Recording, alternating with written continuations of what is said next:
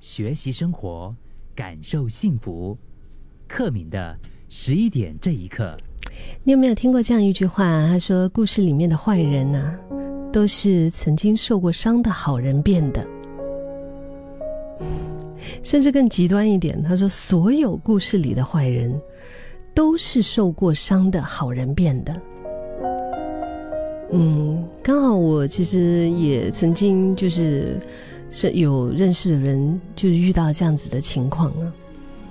我觉得，如果生活当中有人用很糟糕的方式来对待你，你会怎么回应呢？我们是要计划一场精彩的复仇，让他尝一尝痛苦的滋味，去教训他一番。或者反过来示好啊，看看能不能够扭转一下局势，还是我们要当就是当成哎呀船过水无痕，什么都没有发生过就好啦。我们到底是要以牙还牙，以眼还眼，还是以德报怨就好？嗯，这可能真的是我觉得千古难题耶，到底应该怎么做呢？有一些很很大的事哈，很大的事就是，我觉得真的是伤害特别特别大，那种可能很难。一些小的事，比较小的事，比如说开车啊，被别人不平等的对待，然后你就觉得莫名其妙，对吗？莫名的火滚，在非常生气的时候，有时候我们真的是很想要，就是真的是骂回去、喊回去、吵架回去、教训对方一番，嗯。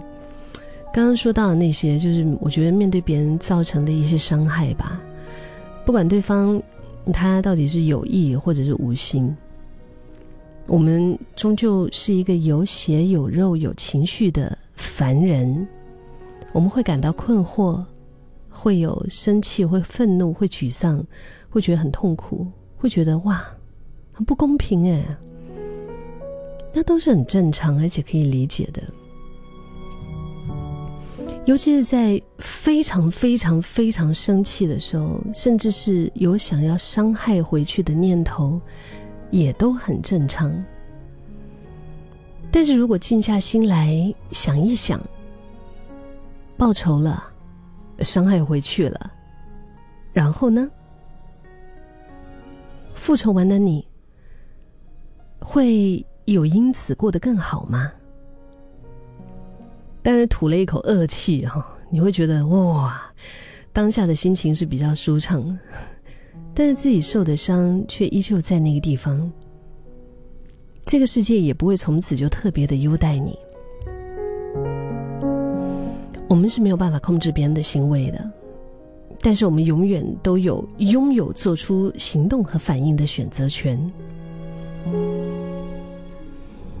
如果你选择堕落成为那个你讨厌的人，就是你想到自己的这个举动，你也会觉得哇，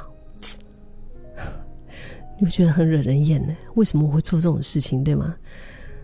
就是失了格调，然后又赔上了善良的自己，这样真的划算吗？如果我们能够这样子多想一点，会不会我们的社会平均来讲？也会变得更温柔一些呢。回到开头我提到的我认识的人的故事，其实他是一个开朗又善良的人。然后有时候听他分享一些所谓的他经历的一些鸟事哦，也是觉得说，哎呀，就是为他感到不不值，或者是为他感到气愤。但是身为当事人的他。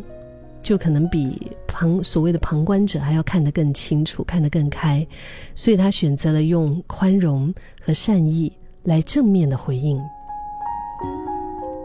坦白说，现在讲起来的都是一些轻松漂亮话，但是如果说这个衰事真的发生在我的头上，我也没有办法保证我自己真的可以这么宽容、这么善意的去看待，但是只希望。最终，我们都可以做出最无愧于心的选择吧。就是在保护好最真实、最善良的那个自己的同时，也要做出那个不会后悔、不会因此讨厌自己的选择。